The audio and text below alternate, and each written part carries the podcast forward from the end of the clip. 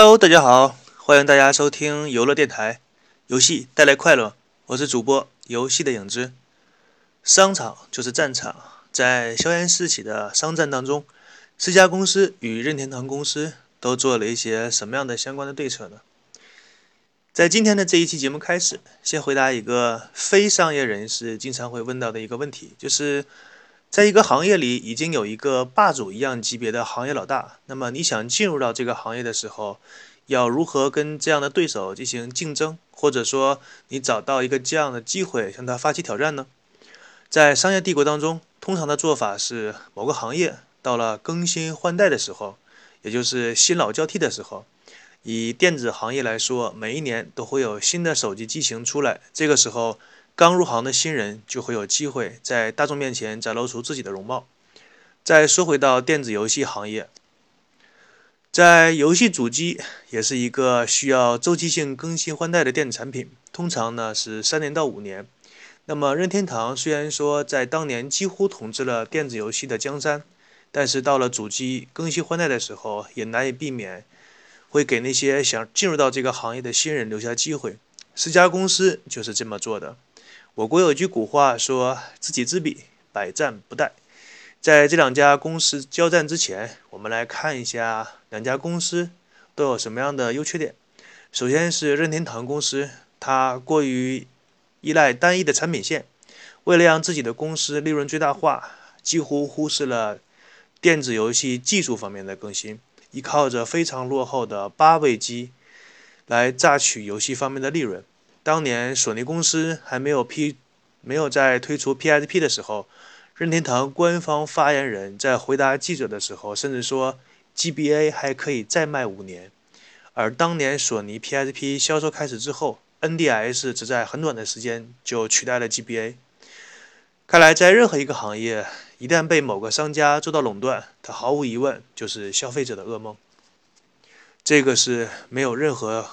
一个行业可以跳出这个规律的，无论一个商家是向你露出笑脸，还是说他向你露出一副难看的脸，他们本质都是没有任何区别的。虽然说前者服务态度好一些。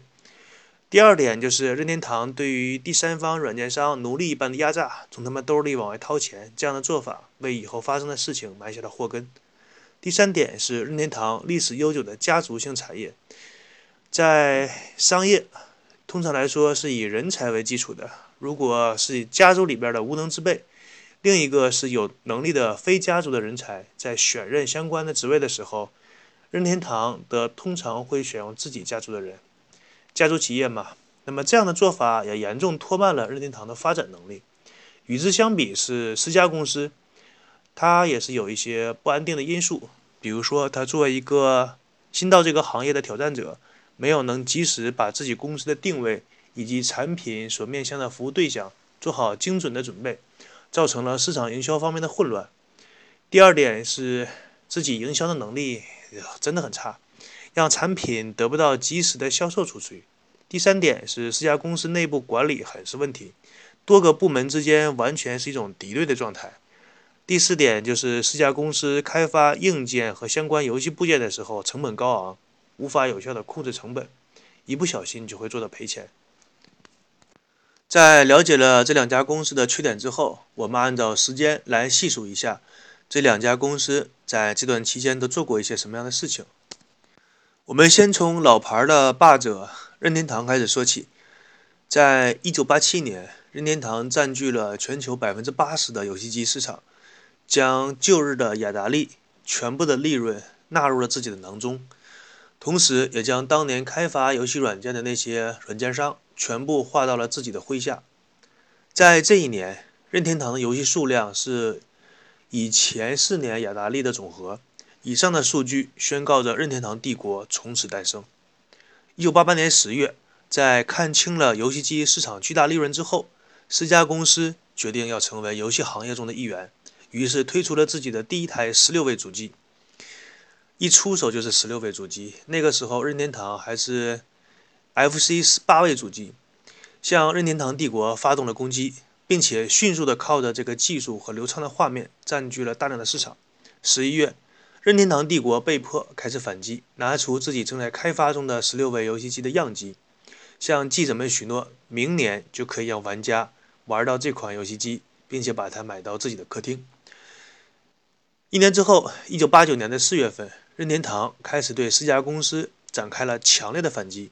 他发售了这个世界上最挣钱的掌机 Game Boy，也就是我们俗称的 GB，那个像砖头一样的黑白显示器的个东西。这一举动在主机市场失去先机的任天堂，在掌机市场却占尽了无尽的先机。一反一正，双方可以说打了个平手。虽然说游戏媒体对于掌机这个新型的机型报道，让任天堂获得了不少的赞誉，但是。在去年向广大媒体承诺的新一代的游戏主机，却始终看不到看不到它的身影。这个时候呢，导致了一些玩家和游戏媒体对任天堂的信用提出了质疑。由此可见，这个商家说话不算数啊，就啪啪的打脸，是几乎所有商人都做过的事情。即使是以信用著称的任天堂也是如此。有一次在听到一个人的演讲的时候，他说。商人嘛，什么样子？你们消费者还不知道吗？早晨起来之后，照了镜子，把昨天的自己拎出来，啪啪的打一阵脸。那要是不打一下，都都不舒服。这就是商人。所以说，商人说的话，你听完之后也就听完了。四家公司看到任天堂的新主机呢，并没有及时的生产出来，所以加快向任天堂进攻的步伐。年末的商战，在欧美那边，年末，比如说圣诞节期间，这个是非常大的一个商机。在这个。期间呢，几乎一家人可以说把这个月的工资花得干干净净的。在美国本土市场呢，四家公司开始贩卖自己的十六位主机，并且把它取了一个好听的名字，叫做“创世纪”。利用这一段任天堂没有新主机的时间，快速占领游戏市场。从四家公司开始发售自己的十六位主机，到年末商战在美国本土贩卖这部主机，这段期间。任天堂没有在主机领域做任何正面的反击，但即使是这样，任天堂当时的市场占有率也依然达到了恐怖的百分之八十五的市场份额。这也就解释了为什么当年任天堂帝国对第三那些第三方软件商采取了奴隶般的剥削，因为它垄断的程度实在是太大了。一九九零年十一月，在任天堂向玩家承诺。新一代主机可以被买到客厅的两年之后，超级任天堂 SFC 这个主机终于在日本的本土开始发售，性能比 MD 有了很大的改进啊，这是毫无疑问的。你后出来的主机嘛，而且晚还晚了那么长时间。新主机开始贩卖之后，任天堂凭借着自己强大的销售渠道，把当年四家公司攻略下来的那些玩家的钱包又重新洗刷了一遍，把这些行为。比如说一场战争的话，那么任天堂新主机的发售就如同在战场当中收复了以前丢失的阵地。与此同时呢，最终幻想也加盟到了任天堂的软件阵营当中，可以说是提高了任天堂在市场上的竞争能力。在同一年的年底，四家公司通过一系列的努力，争取到了大概是百分之三十的游戏开发商的支持，为下一次与任天堂主机大战。做了重大的战争方面的资源储备，世嘉公司同时还在电子游戏主机网络方面加强了一下这方面的功能，并且希望靠着这些额外的功能，能够对任天堂造成打击和威胁。时间是永远那么的飞快，转眼就到了1991年，任天堂帝国通过自己新主机和自己掌机的联合收益，又达到了下一个繁荣的时代。在这一年。任天堂整体的业绩甚至超过了索尼公司，排名全日本的第十三名，人均营业额达到了恐怖的1.6亿美元，1.6亿日元。九月份的时候，超级任天堂主机开始在美国发售，对世嘉已经取得的阵地构成了巨大的威胁。当年那些支持任天堂 FC 那一代的游戏厂商，总共一百五十四家，由于世嘉不断的进行挖人挖角谈判。呃，贿赂一系列的手段，挖到了八十九个。你这个数量听起来好像是挺多的，但是这八十九个当中都是以那些中小型的游戏厂商居多。而任天堂它的第三方软件公司虽然说只有四十五个，但基本上都是以精兵强将居多，像史克威尔啊、科乐美啊、呃，卡普空啊这样的精英游戏厂商，几乎全是站在任天堂这边的。可以说这些老奸巨猾的家伙啊，很知道谁能给他带来最大的利益。硬件的革新永远是世嘉公司不变的动力。在一九九一年的六月份，世嘉研发了 MD 的 CD 功能，适应了多媒体的潮流，并且当着所有的游戏厂商的面公开了自己的规格。这个很重要，因为你公开了这个规格之后，无论是那些第三方游戏厂商自己生产 CD，还是说为这个 CD 的规格做自己的游戏，都有非常大的方便。就像是一个公园，你把所有的门都打开了，方便所有的游客进出。而你一旦一个公园只开一个门的话，那么这个顾客很容易卡在门那里。那么，世嘉公司公开了自己的规格之后，继续吸引了大批的软件开发商来加入自己的阵营。七月份的时候，索尼克登场，这个对于世嘉公司可以说是历史性意义的，用这个角色来对抗马里奥。关于索尼克这个角色被创造出来，那是另外一个精彩的故事。我将在以后的节目当中与大家分享这个故事，大家可以期待一下。这家公司为什么当初要创造出这样一个角色呢？我简单的跟大家说一说吧，就算是那个节目的预告。因为一家公司为了方便让大家记住自己，也就是强化记忆，这个在商业销售当中是很重要的一个东西。比如说像我的这个电台，我都会每期开头的时候说一个什么“游乐电台”这个东西，然后说一下自己的名字、游戏的影子，这个也是方便大家记忆的。通常呢，商业这个商业公司呢会选择一个形象来让大家记住自己。比较常见的做法呢，就是一个品牌的标志。像耐克公司的那样的一个对号，苹果公司被咬了一口的苹果，以及像任天堂的一个蹦蹦跳跳马里奥的形象，都是方便消费者一个记忆的符号。世嘉公司当初为了让玩家记住自己，也创造出了索尼克这样一个的角色。他在登场之后，那种快速流畅的体验，在对抗马里奥方面起到了相当大程度的作用。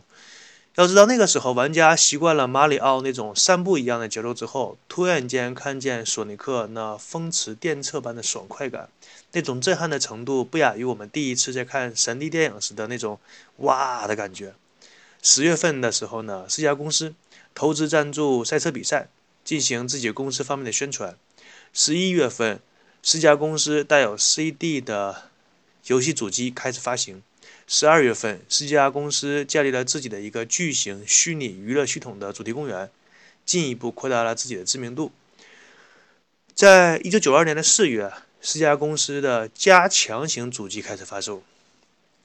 可见四家公司的主机迭代有多快。紧接着，为了配合这个新主机的发售呢，索尼克二代进入到了这个游戏主机游戏的发售列表里面。并且将主机大幅度的降价，取得非常棒的效果。有一些听众认为，好像只有国产厂商会打价格战，其实不是的，国外厂商打价格战打的依然也很猛烈，只是我们不太清楚罢了。任何一个消费者都希望花最少的钱来买最好的东西，这个是人的天性。所以说，每当什么商品百分之五十降价呀，什么超市搞活动啊，都会引起那些消费者的疯狂。尤其是女性同胞啊，在主机大幅度降价之后呢，让任天堂市场的份额也同时下降了很多。那肯定啊，两个主机差不多的话，玩家肯定选择买便宜的，这个没什么说的，性价比高嘛。世嘉的这个降价策略吸引了更多的消费者来购买它的主机。这个时候，世嘉的主机全球销量达到了九百万台，在一九九二年达到这样一个数字是很了不起的。要知道那个时候全球的玩家也没有多少，不像现在，基本上每个人都有手机，每个人都是玩家。任天堂当然不会由世嘉公司继续这样高兴下去。作为反击，任天堂发售了《勇者斗恶龙》新一代的游戏以及马里奥的新作，一点一点的把阵地从世家公司的手里，让玩家回归到自己的阵营当中。那么时间的问题，我们今天这个节目就给大家讲到这里。感谢大家的收听，我们下一期再见，大家拜拜。